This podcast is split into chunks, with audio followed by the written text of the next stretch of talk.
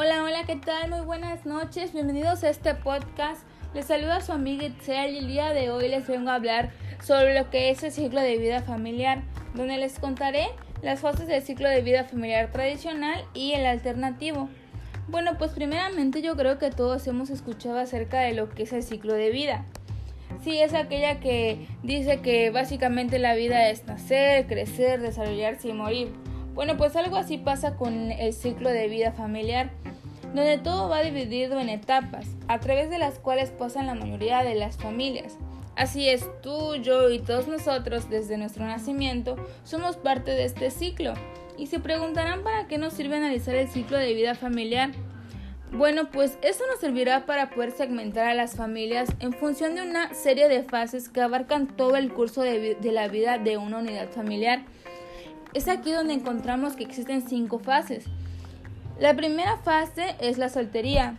Uy, la soltería, esa que nos sentimos con la libertad de hacer y deshacer lo que nosotros queramos, ya que nos sentimos adultos, pero al mismo tiempo estamos jóvenes y ya vivimos alejados de nuestros padres y no hay nadie que nos diga a qué hora podemos llegar a casa.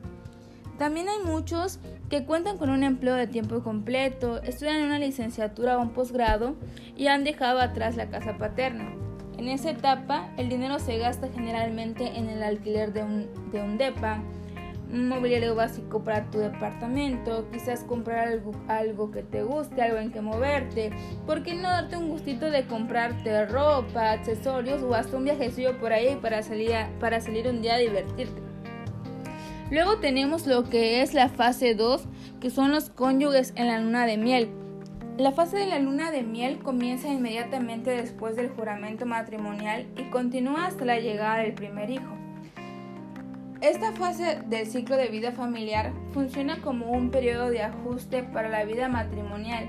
Muchos cónyuges jóvenes trabajan ambos fuera de casa, lo que les da un ingreso combinado que les permite disfrutar de un estilo de vida con mayores oportunidades de, realizar compras de bienes o ahorrar sus ingresos adicionales.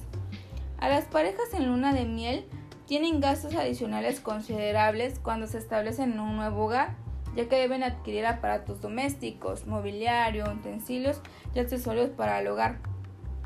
Créanme, en esta fase el consejo y la experiencia de otras parejas casadas serán importantes para los recién casados.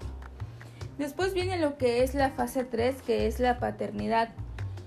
La pareja, aquí es donde la pareja casada tiene al menos un hijo que vive en el hogar y comúnmente se llama nido lleno. Cuando una pareja tiene su primer hijo, se considera que la luna de miel ha terminado. La fase de paternidad suele prolongarse por un periodo de más de 20 años. Debido a su larga duración, esta etapa puede dividirse en varias fases más cortas, como es la fase preescolar, cuando los niños van al kinder, la fase de la escuela elemental, que es la, la primaria, la secundaria, después viene la fase de la preparatoria y al último la fase de la universidad. A medida que se transita por estas fases de la paternidad, las interrelaciones de los miembros de la familia y la estructura de esta van cambiando gradualmente.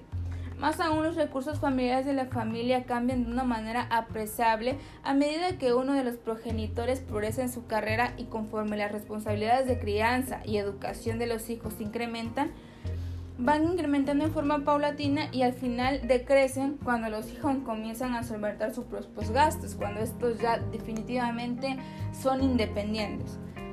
Después viene lo que es la etapa 4, que es la pospaternidad. Es aquí cuando una pareja casada de mayor edad no tiene hijos y vive en el hogar.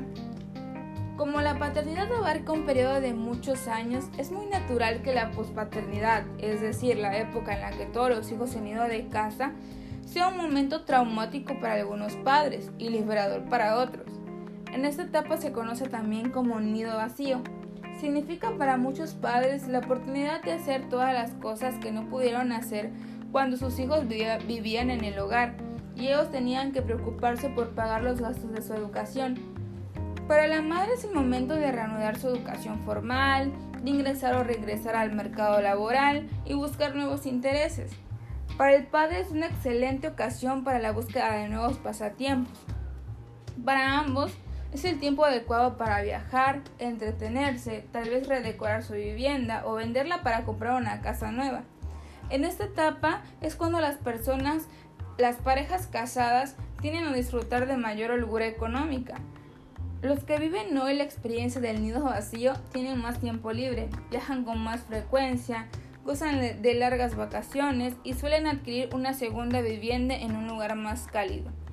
Tienen un mayor ingreso disponible en virtud de sus ahorros y sus gastos son mucho más bajos. Ahora ansían convertirse en abuelos comprometidos. Por esta razón, las familias que se encuentran en esta etapa de pospaternidad son un mercado importante para artículos de lujo, ya que se compran automóviles nuevos, muebles caros y vacaciones en lugares lejanos. Después viene la etapa 5, que es la última. Esta lleva por nombre disolución y solo sobrevive uno de los cónyuges. En muchos casos, en esta etapa, esta etapa realmente es muy dolorosa. La disolución de una vida de, una familia se presenta principalmente cuando uno de los cónyuges muere. Si el cónyuge sobreviviente cuenta con un buen trabajo, tiene ahorros adecuados, familiares o amigos que le brinden apoyo y goza de una buena salud, la adaptación a esta pérdida será más sencilla. Puede también que el cónyuge sobreviviente adopte un estilo de vida más económico y encuentre a otros cónyuges sobrevivientes para hacerse compañía e incluso contraer un segundo matrimonio. Después viene lo que es la etapa de vida familiar no tradicional, que es la, la, fase alternativa, el ciclo de vida familiar alternativo. Estos son los hogares de tipo familiar que puede ser parejas sin hijos. Con el tiempo la sociedad ha aprobado a aquellas parejas que deciden no tener hijos. Dos de las causas a esta decisión han sido los matrimonios tardíos y el aumento del número de mujeres casadas que se dedican a su trabajo. Después viene lo que son las parejas que retrasan el matrimonio. Estas parejas se casan poco antes de los 30 años o después. Hoy en día el número de mujeres y hombres que se enfocan en su carrera han aumentado y a su vez los casos de parejas que deciden vivir juntos. Ellos son aquellos que deciden tener pocos hijos. Tenemos también las parejas que retrasan la llegada de su primer hijo hasta poco antes de los 30 años o después. Aquellas parejas que tienen, tienden a tener pocos hijos eligen una mejor calidad de vida. Tenemos tres etapas de padres solteros. La primera es la primera se debe perdón, a los altos índices de divorcio, aproximadamente del 50%. Esto da lugar a hogares con un solo padre. La segunda son los hombres o mujeres jóvenes que no se encuentran casados y tienen uno o varios hijos. En la tercera etapa de padres solteros son las personas que no están casadas y deciden adoptar uno o varios hijos. También tenemos lo que es la familia extendida. Estos son los adultos jóvenes que regresan al hogar paterno para no pagar aquellos gastos que implican el vivir solo. Puede ser una hija, un hijo o un nieto que regresan a su casa con sus padres, o pueden ser ancianos padres que necesitan ayuda y viven con sus hijos. Recién casados que viven con sus parientes eh, también podría ser. También tenemos lo que son los hogares de tipo no familiar, que son las parejas no casadas. Hoy en día ya se da más la aceptación de parejas heterosexuales como de homosexuales, ya sea por igual. Tenemos también las personas divorciadas sin hijos. Se han encontrado altos índices de divorcio, los cuales contribuyen a la disolución de las familias antes de que nazcan los niños. Tenemos también las personas solteras, que son en su mayoría jóvenes. Este fenómeno se da porque la población joven ha retrasado su primer matrimonio también se engloban a los hombres y mujeres que nunca se casan.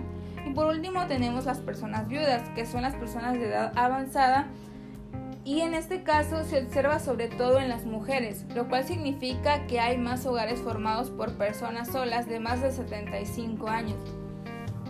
Y bueno, estas son las fases del ciclo de vida familiar.